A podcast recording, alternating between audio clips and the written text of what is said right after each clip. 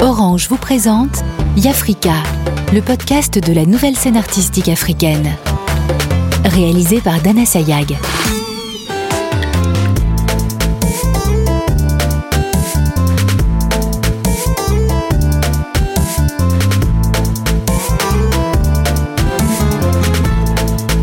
Dans cet épisode, nous allons découvrir les portraits de Bibata Maïga, danseuse, de Black Charles, DJ, et de la peintre Lilia Dargouts. Partons au Mali pour faire la connaissance de la danseuse Bibata Maïga.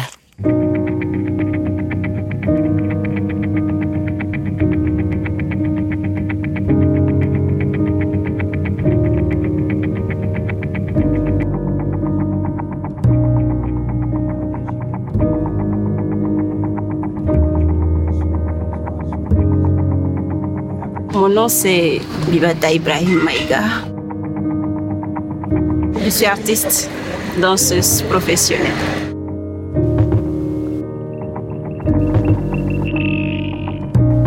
Je dansais beaucoup quand j'étais petite. Et je me rappelle même que ma tante m'avait renvoyé de chez elle parce que je dansais. Comme elle était musulmane et puis Elle trouvait que la danse était haram. Il y a quelque chose qui grandissait en moi qui était haram. J'imitais plus Shakira. J'ai, j'ai, C'est, bon, j'étais, j'étais plus fan d'elle. J'aimais surtout la fluidité de son corps. J'ai commencé, je me suis réveillée avec une souplesse que les gens trouvaient bizarre, anormale. Et je me retrouvais en elle et je l'imitais, j'essayais de l'imiter.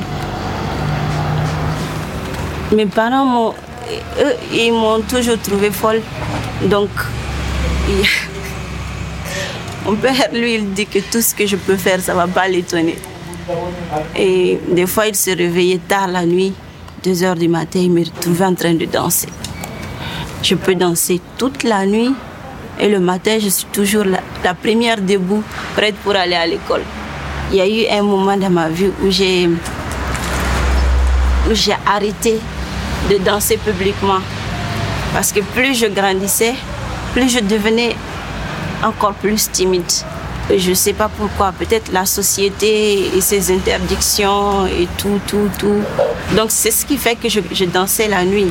Je passais la nuit à danser à la maison, je dansais tout le temps à la maison. Mais dehors, quand je sortais, c'est comme si je suis, je suis morte, quoi. Comme si je suis une fille très calme, très timide, qui ne, qui ne dansait pas, qui savait même pas ce que ça veut dire danser. Je suis timide même, mais, j'ai généralement beaucoup de choses à dire.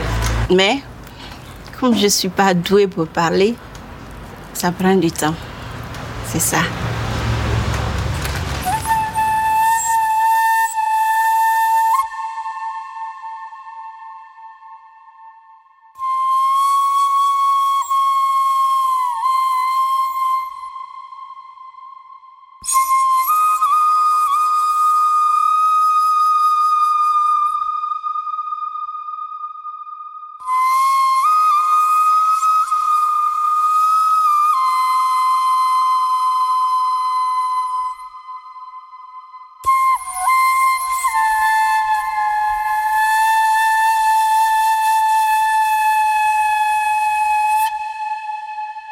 Quand j'étais à l'école et que j'avais des bonnes notes, tout le monde me félicitait. Non, Biba, vraiment, tu travailles, tu travailles bien, c'est bien. Mais au conservatoire, j'avais de très très bonnes notes aussi. J'étais parmi les meilleurs. Mais je ne recevais pas de félicitations, bravo, je ne recevais rien de la famille. Et personne ne me demandait à l'école comment ça va? Mais mon grand frère, par contre, qui faisait la médecine, chaque fois on lui disait Ah, vraiment, bravo, bravo. J'avais un objectif et il fallait que je l'atteigne pour prouver aux parents et à toutes les personnes qui pensent que la danse, c'est pas un métier, que c'est un métier. et que je sais ce que je fais.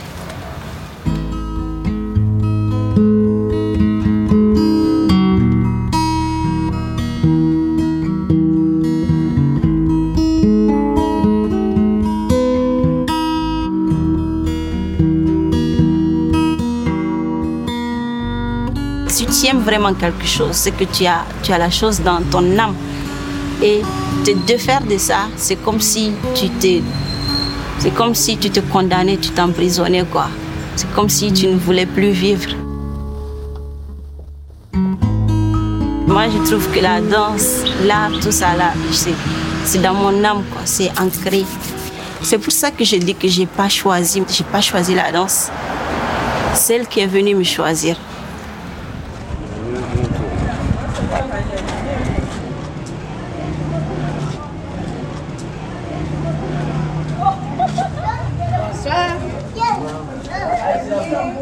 Depuis le début, j'ai remarqué que je travaille beaucoup avec les émotions et les sentiments, plus qu'avec la beauté du mouvement. En danse, je ne peux pas travailler sur un thème qui ne me touche pas. j'ai travaillé sur l'esprit. J'ai un nouveau solo que je suis en train de travailler, qui est, je peux dire c'est mon tout premier solo de travail. Et ça, ça s'intitule Esprit bavard. Et ça me concerne directement. Je n'étais pas du tout inspirée. J'ai cherché, j'ai forcé, j'ai cherché fatiguée. Je ne trouvais pas. Donc, un jour, je suis partie quelque part, un espace où je m'isole très très souvent. Et puis j'ai commencé à mettre, à écrire mon état j'ai commencé à réagir bizarrement. Et j'ai tout écrit sur Google. Monsieur Google me montre une maladie.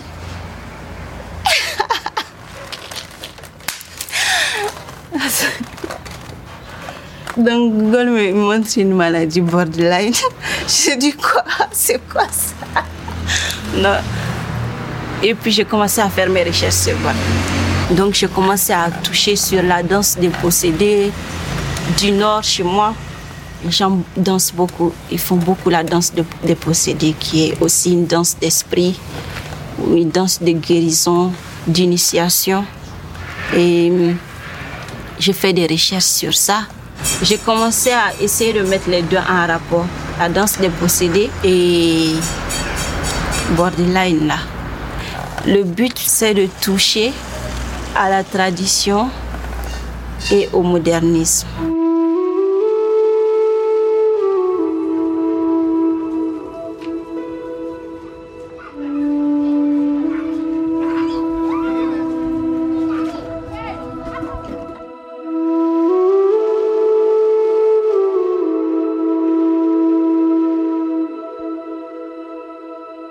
Y a beaucoup de choses qui sont en train de changer en Afrique, beaucoup, beaucoup de choses. Et on est en train d'évoluer, on part vers autre chose et on s'oublie nous-mêmes. Généralement, j'ai l'habitude de voyager quand je danse. Je deviens quelqu'un d'autre. Tout devient vide et tout devient silencieux. Tu es dans ton monde, tu voyages, ça, je ne sais pas si c'est moi-même ou bien c'est quelqu'un d'autre qui me, qui me remplace. Je sais pas ça.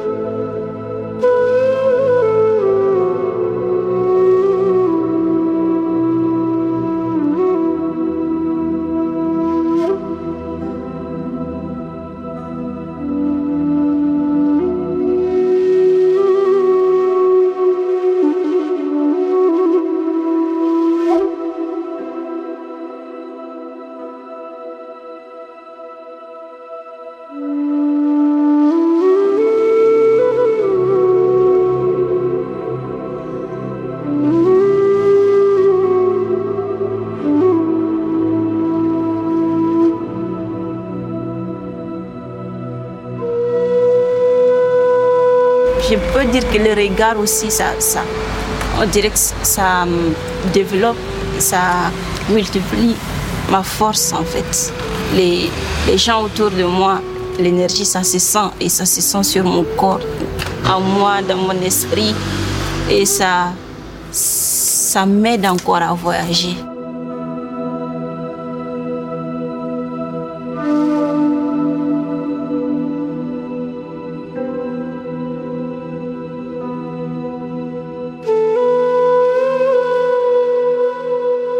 Ici, quand tu es une fille là, que es à mon âge, chaque fois on te dit quand est-ce que tu vas te marier, quand est-ce que tu vas te marier? Même mes cheveux là, on me dit non, avec tes cheveux là, tu vas pas trouver un mari. Je dis c'est bien, c'est bien. Et il y a tellement de filles qui sont, qui sont courageuses, quoi, qui bossent, qui travaillent dur et qui essayent de montrer autre chose que leur corps, que leur beauté. Et je respire d'abord, après je continue à parler. En fait, les obstacles que j'ai c'est juste les hommes. Parce que eux, ils n'arrivent pas à voir autre chose en une femme que son postérieur et ses nichons. Et ça, je n'aime pas ça. Ça m'énerve. Tu pars pour parler de travail. Et le gars, il te sort des trucs pour te casser le moral. Et je me disais que peut-être si j'étais un, un homme, peut-être que ça serait plus facile pour moi. Et c'est ça qui m'a poussé même à, me dire je vais me débrouiller toute seule. Je n'ai besoin de l'aide de personne, je n'ai besoin du soutien de personne. Il y a forcément quelqu'un qui, qui doit venir changer tout ça là. Mais c'est qui? Peut-être que c'est moi. C'est ce que je me dis. Peut-être que c'est moi. Je ne sais pas. Mais j'espère que j'aurai assez de force, beaucoup, beaucoup de force pour changer ça.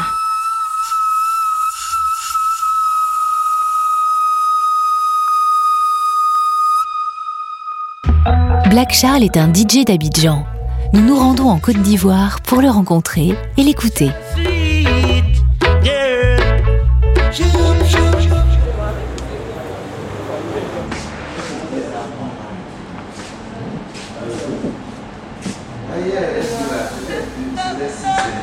Ah, salut, c'est à l'état civil, c'est Charles Tano. Euh, mon nom d'artiste c'est Black Charles. Je suis DJ beatmaker, j'ai 35 ans, je suis ivoirien.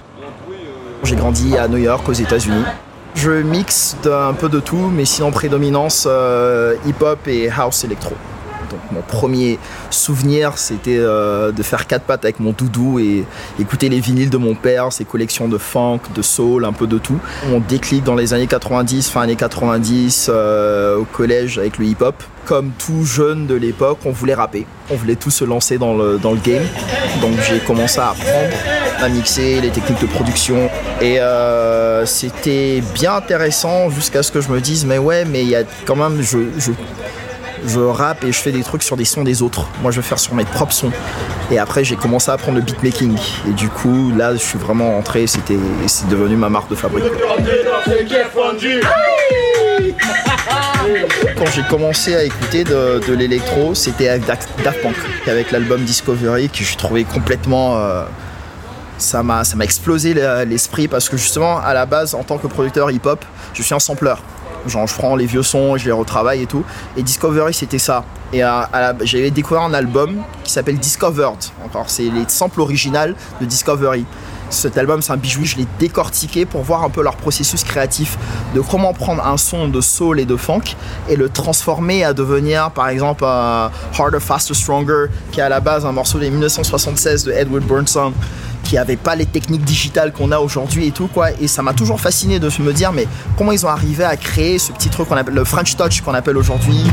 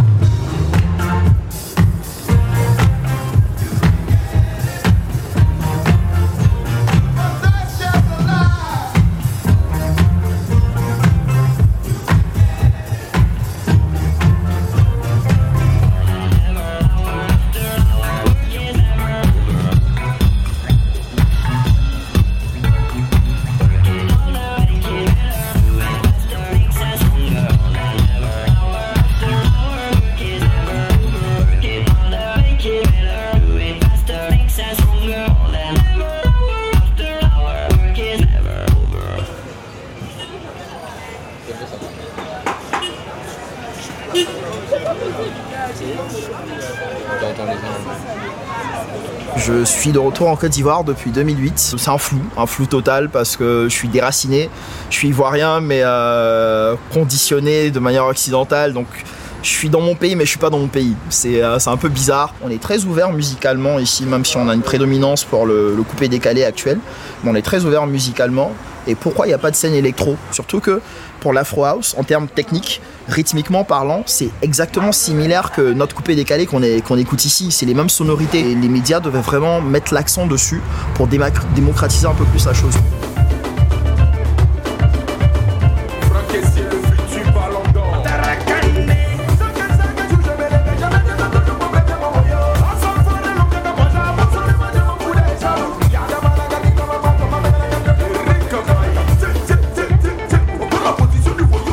La scène prédominante en Afrique, c'est la scène nigériane.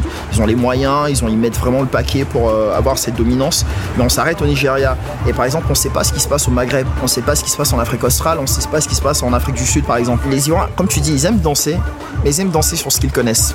Et j'ai toujours trouvé ça assez, assez marrant, quoi, ce, petit côté. Et justement pour, pour l'électro, parce que c'est plus rythmique, sachant que nous-mêmes, on vient d'un héritage assez rythmique en termes de danse, en termes de mouvement. Mais euh, malgré ça, s'ils reconnaissent pas, s'il n'y a pas genre une petite voix de Rihanna ou un petit truc qui passe à la télé qu'ils connaissent pas, ça passe pas. Ça passe vraiment pas.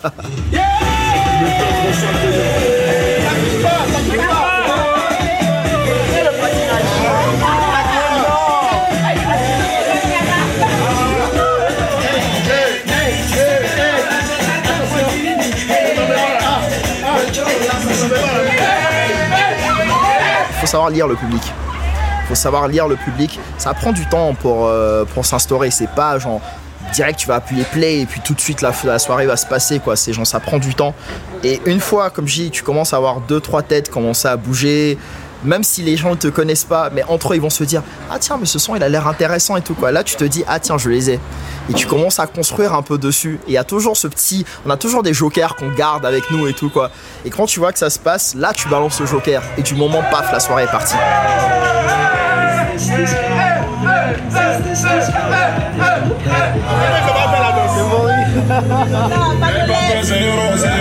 J'ai une anecdote à ce sujet. Premier, premier spot où je mixais, j'avais mis un son, c'était euh, un vieux son de Stevie Wonder, assez funky et tout. Et je jouais, on avait toutes les portes ouvertes. Et t'as un clochard qui se promenait. Et le mec il passe et il rentre dans la boîte et il commence à danser, il commence à danser. Et t'as le proprio qui vient, un mec un peu très carré et tout, qui fait Non, casse-toi. Je dis Non, non, laisse-le. C'est son moment en ce moment, quoi. Laisse-le danser. Et j'ai rejoué le morceau au moins cinq fois. À la fin, il est venu, il est venu me voir en pleurs. Il fait Mec, j'avais pas écouté ce morceau depuis des années. Franchement, merci.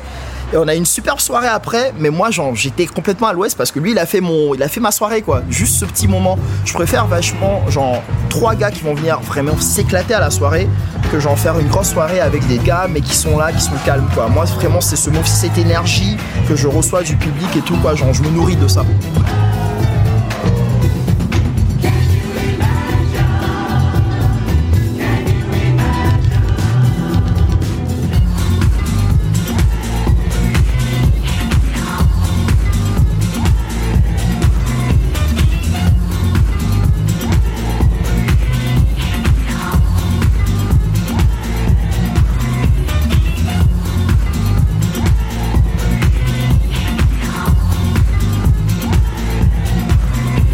Dans un premier temps, c'est vraiment démocratiser euh, l'électro, euh, la house à Abidjan. Qu'on dise que vraiment qu'il y a une scène de house, une véritable scène de house à Abidjan. Mais vraiment arriver à un event où que ça soit le jeune de Yopougon ou le jeune UP euh, de Cocody et tout quoi sont ensemble et dansent. Mais vraiment danse. Pas c'est un truc, je suis avec mon verre, non. Vraiment danse.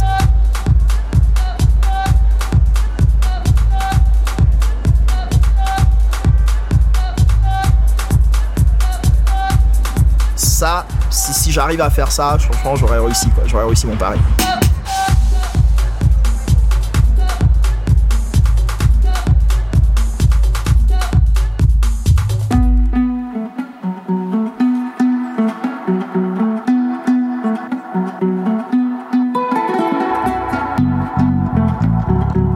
Cap au nord, vers la Tunisie, où la peintre Lilia Dargouts nous attend.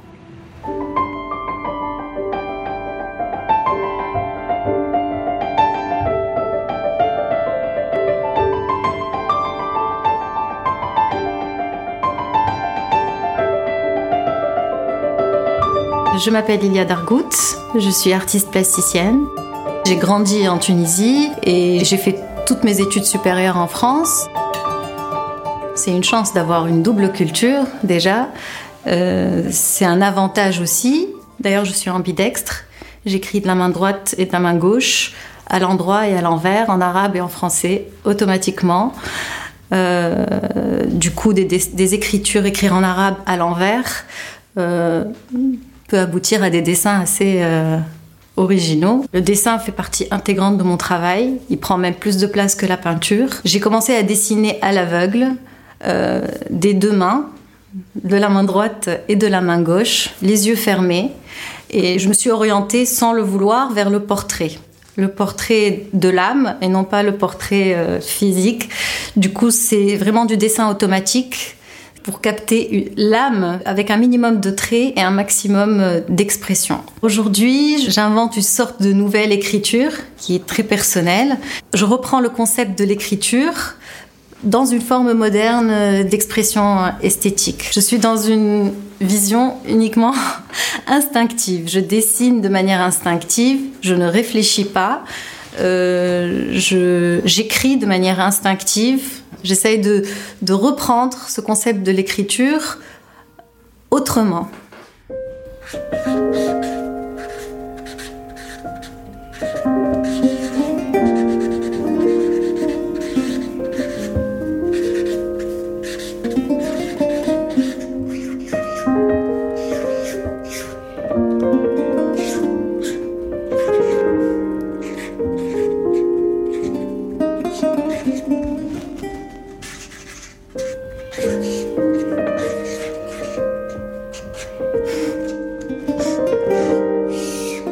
C'est ma grand-mère quand j'étais quand j'étais jeune. Elle adorait faire fondre le plomb.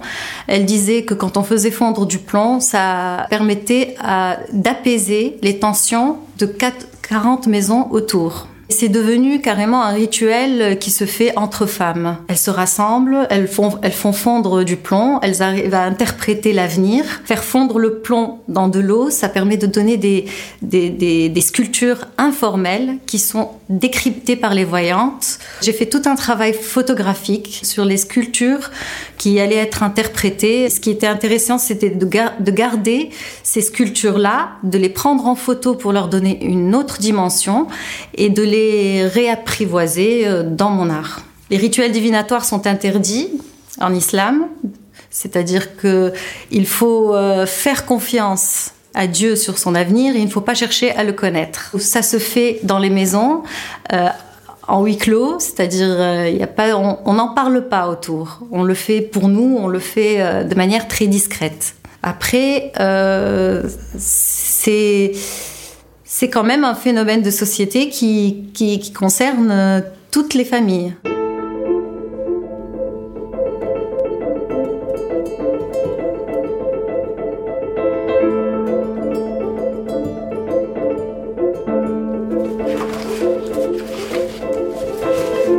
Dessine beaucoup, surtout, même sur du papier mouchoir, sur du filtre à café, parfois sur tout ce qui me tombe sous la main. La majorité des dessins sont en un seul trait. Le dessin commence par un point et le trait se finit en bas. À aucun moment je ne lève euh, la main. Oussine Tilly, historien de l'art. L'art contemporain en Tunisie est critique. Lilia est une plasticienne. Et elle, elle, elle, elle travaille dans le sens de la, de, de la duplication de l'image. Elle a fait des portraits, des dizaines de portraits qui sont collés l'un à l'autre. Et, et c'est dans le cadre d'un art, euh, disons, euh, contemporain. L'autre lien que Lilia développe avec euh, l'art, c'est à travers l'artisanat aussi. L'art contemporain ne, ne perd pas euh, le nord. L'art contemporain en Tunisie ne perd pas le nord de réel.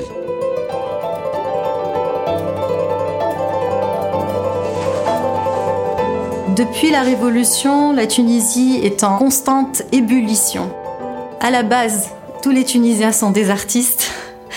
On est vraiment une société qui, qui, veut avancer, qui veut développer toutes sortes de nouveaux projets, de nouvelles euh, perspectives pour les artistes. On est dans une phase de reconstruction.